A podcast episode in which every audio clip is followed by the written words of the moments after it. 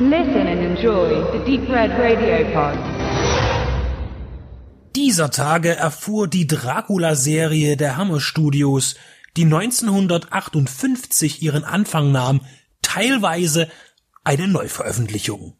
Die Lizenzen liegen bei den insgesamt sieben Filmen, die bis 1974 produziert wurden in Deutschland bei unterschiedlichen Labels.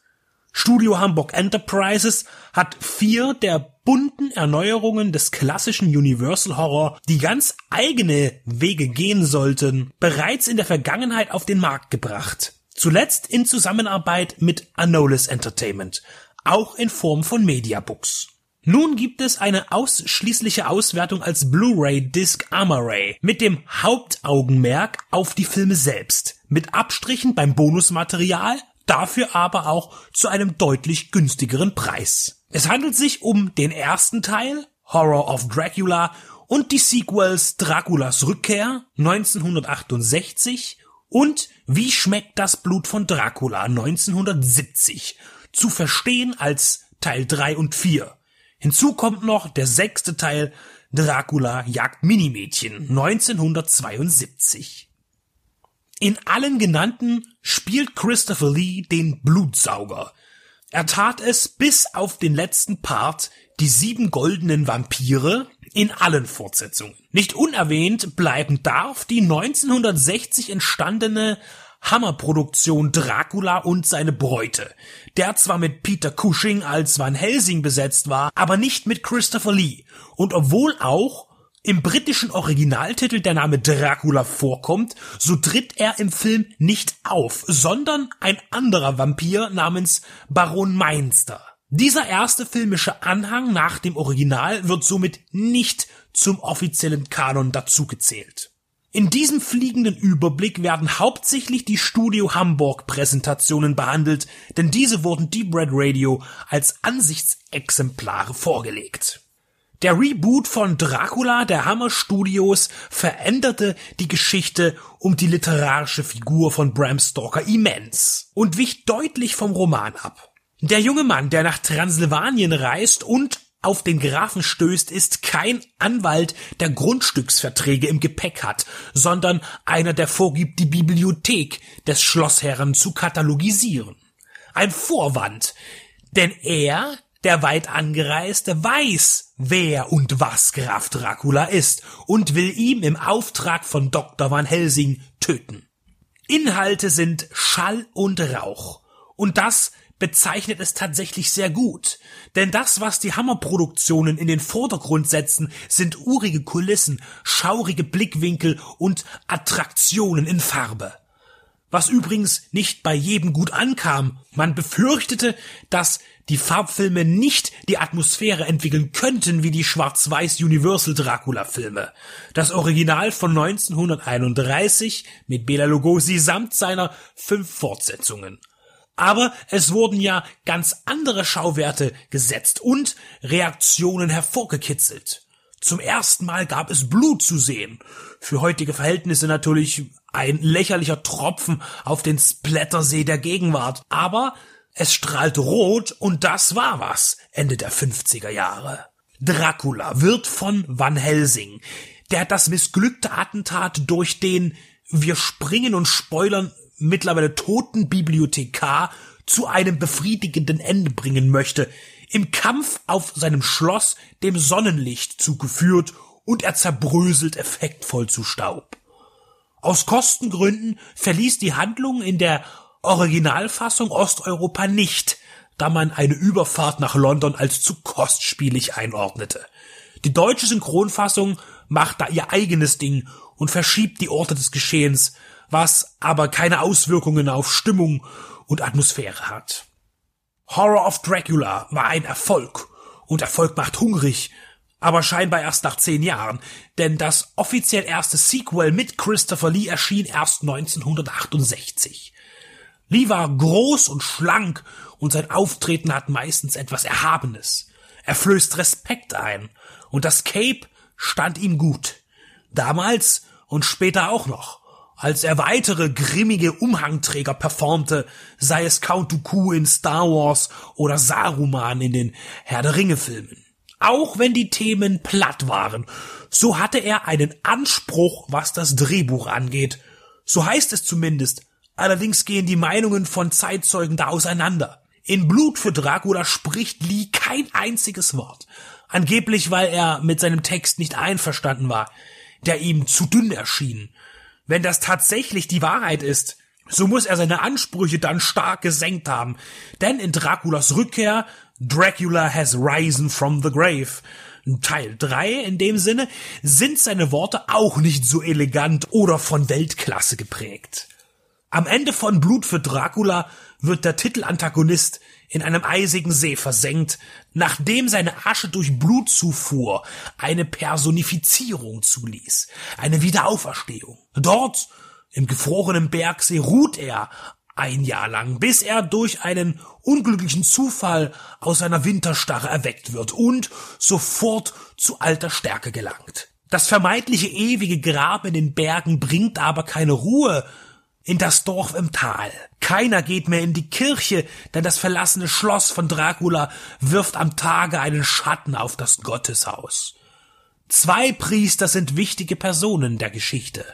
Der eine erweckt den Grafen und wird umgehend zu seinem Diener rekrutiert und der andere, hochwürden von weit weg, will das heidnische Treiben vor Ort erforschen. Er weiß um Draculas Herrschaft, glaubt ihn jedoch weiterhin tot zu wissen. Seine Nichte wird dann zum Lust und gewissermaßen auch Racheobjekt des Grafen. Ein Bäckerlehrling namens Paul muss schließlich gegen den Grafen antreten, denn die besagte Nichte ist seine große Liebe. Am Ende wird der Vampirfürst in einen Abgrund gestoßen und von einem Kruzifix aufgespießt. Sehr theatralisch und symbolträchtig. Die Hammerfilme, und so ehrlich muss man sein, unterscheiden sich nur mäßig in ihrer Gestaltung. Sie versprühen durch die Gestaltung der Räumlichkeiten, Wohnungen, Kneipen, Herrenhäuser einen gemütlichen, warmen Charme, der schließlich durch das Böse bedroht wird.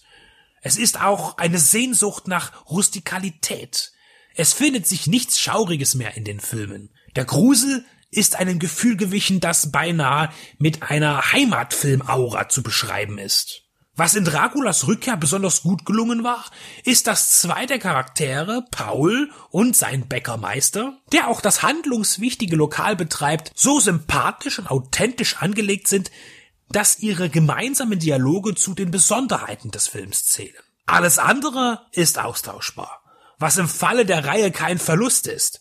Die Wiederholung des Bekannten und Beliebten ist das Rezept, wie schmeckt das Blut von Dracula? Taste the blood of Dracula. Setzt direkt an den mit einem Kreuz durchbohrten Dracula an. Ein Kaufmann entdeckt den sich windenden, der schließlich stirbt und zu Staub zerfällt. Der Geschäftstüchtige nimmt die Reliquien, Mantel, Ring und Kette an sich, sowie eine Ampulle voll mit dem vergossenen Blut des Fürsten der Finsternis.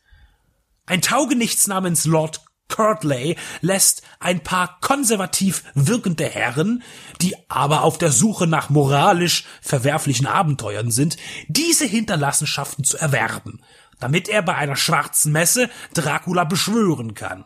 Als das Ritual mutmaßlich misslingt, nachdem Curtley das Blut Draculas getrunken hat und zusammenbricht, überlassen die drei Herren ihm seinem Schicksal.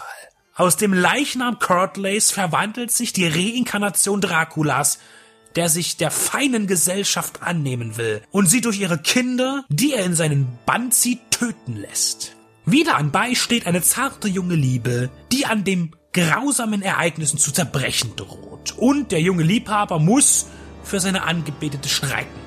Am Ende natürlich gegen Dracula persönlich. In London direkt verortet schreitet man zwischen peinlichen Konservatismus, Heuchelei und Okkultismus.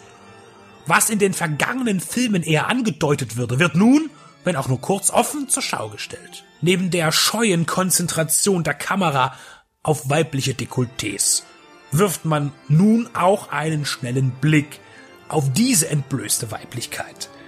Das Frauenbild ist abermals nicht bejubelnswert, aber in den 60er Jahren störte sich daran offen niemand oder es verkaufte sich einfach gut, denn als Produzent fungierte eine Frau, Ada Young, die es nicht störte oder stören durfte, dass die Damen hier willensschwach sind, naiv und leicht einzuschüchtern sind. Christopher Lee erfährt als Dracula am Ende seine wohl unspektakulärste Vernichtung. Sie ist zwar effektvoll umgesetzt, aber letztlich fällt er nur von den Eindrücken eines Kirchenschiffes ohnmächtig von einer Empore auf den Altar und zerfällt natürlich zu Staub.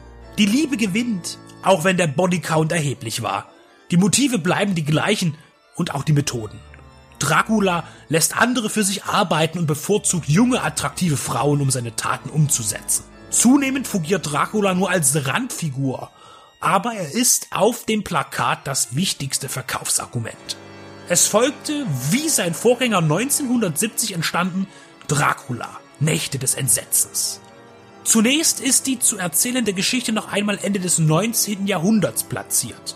Dracula, dessen Überreste immer noch auf dem Altar herummodern, wird von einer blutkotzenden Fledermaus reaktiviert und geht seinem fremdzerstörerischen Nachtwerk nach, bis er am Ende einen brennenden tiefen Fall von einer Zinne wieder zum Opfer fällt.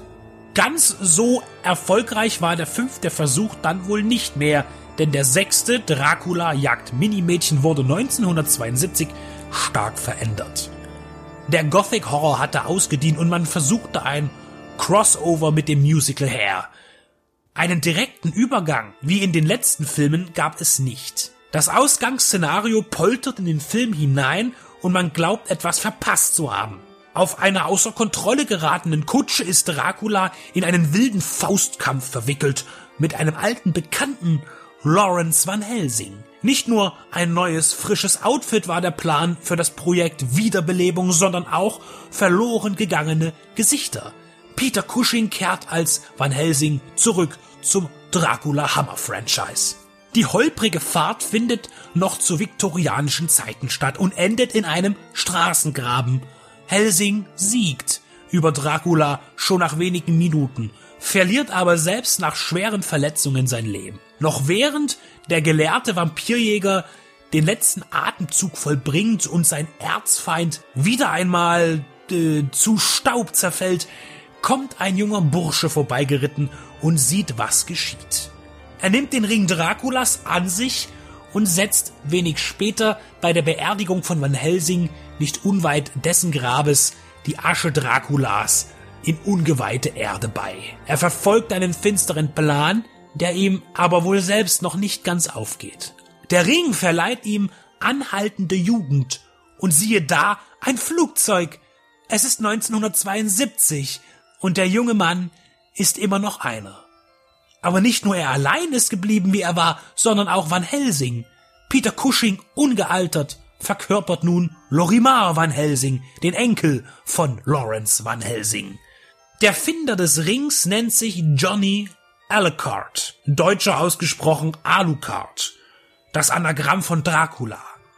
Dieser, sagen wir mal Kniff, kommt einen auch bekannt vor, nämlich aus der Universal-Reihe selbst, Draculas Sohn von 1942, wo diese Wortspielerei bereits Verwendung fand. Es geht flott weiter mit einer Gruppe von renitenten Hippies, die sich mit den Sprengen von Tanzteegesellschaften der feinen Londoner Oberschicht bei Laune halten. Mit ihnen will Johnny das Ritual zur Wiedererweckung Draculas feiern.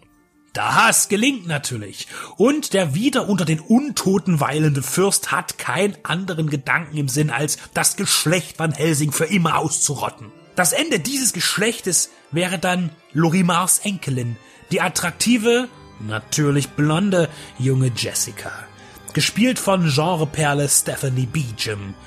Und da sind sie doch wieder, die alten Leiern, von denen Hammer nicht lassen konnte. Denn inhaltlich ist alles beim Alten geblieben, auch wenn Pop und Swing in den Soundtrack Einzug erhalten und die Sprüche etwas fluffiger sind. Neben der schönen Stephanie spielt auch noch die am Karrierebeginn stehende Caroline Munro eine wichtige Rolle als erstes Opfer des Vampirs. Sie bleibt natürlich nicht das einzige und Scotland Yard ist mit der Mordserie überfordert und schalten Van Helsing ein, der in der Tradition seiner Sippe der Erforschung des Okkulten treu geblieben ist, aber von den Ermittlern nicht ernst genommen wird. Vorerst. Und wie man es erwartet, steht dann unausweichlich die Schlacht zwischen Van Helsing und Dracula auf dem Plan, der natürlich Einfluss auf Jessica nehmen konnte und die es nun zu befreien gilt. Mit viel Getose wird Dracula in sein letztes Grab gebettet, so will es einem der Abspann Glauben machen. Rest in final peace, Ruhe in Frieden auf ewig. Ernst kann das zu dem Zeitpunkt von Hammer nicht gewesen sein, denn bereits 1973 folgte der nächste Streifen. Dracula braucht frisches Blut. Ein letztes Mal mit Christopher Lee als Dracula, aber erneut mit zeitgenössischer Handlung. Trotz aller erhofft Frische konnte man die traditionellen Wiederholungen in Handlung und Dramaturgie nicht überwinden. Auch zuletzt blieb man übertrieben theatralisch, was dann nicht mehr in die 70er Jahre passen wollte. Das New Hollywood hat ganz anderen Horror in die Kinos gebracht, wesentlich subtiler und vor allem furchteinflößender. Sei es der Exorzist oder Rosemary's Baby. Und was die immer blutiger werdenden Hammerfilme anging, so konnten sie nicht mithalten mit der Drastik, die Texas Chainsaw Massacre sprechen ließ. Oder The Last House on the Left. Auch wenn diese beiden Vertreter nicht besonders blutig waren, sondern eher krass in der Herausforderung von Angst waren. So darf man auch Herschel Gordon Lewis nicht vergessen, der bereits Anfang der 60er Jahre richtig blutigen Horror inszenierte, bis er 1972 mit The Gorgor Girls zu seinem künstlerischen Finale gelangt war. Aber mit Texas Chainsaw Massacre wurde die Nische verlassen und der klassische Horror trotz aller gut gemeinten Variationen hatte erstmal ausgedient. Hammer selbst musste das an den sinkenden Kinoeinnahmen bei allen Produktionen aus ihrem Hause erfahren. Auch am letzten Dracula-Film Die sieben goldenen Vampire ohne Christopher Lee. In den 80er Jahren war es dann vorbei mit den britischen Hammer Studios, die viele Jahre später, 2007, sich neu erfinden durften. Mit all dem alten Gruselcharme. Denn vergangene Trends kommen bekanntermaßen immer wieder in Mode. Studio Hamburg Enterprises bietet nun in der Amaray-Fassung auf Blu-ray Disc Dracula, Draculas Rückkehr. Wie schmeckt das Blut von Dracula und Dracula jagt Minimädchen auf dem heimischen Markt an? Der erste ist unbestritten ein Klassiker und die folgenden sind Liebhaberstücke, die nun Sammlungen komplettieren oder beginnen können. Für all jene, die bislang verpasst hatten, sie zu erwerben.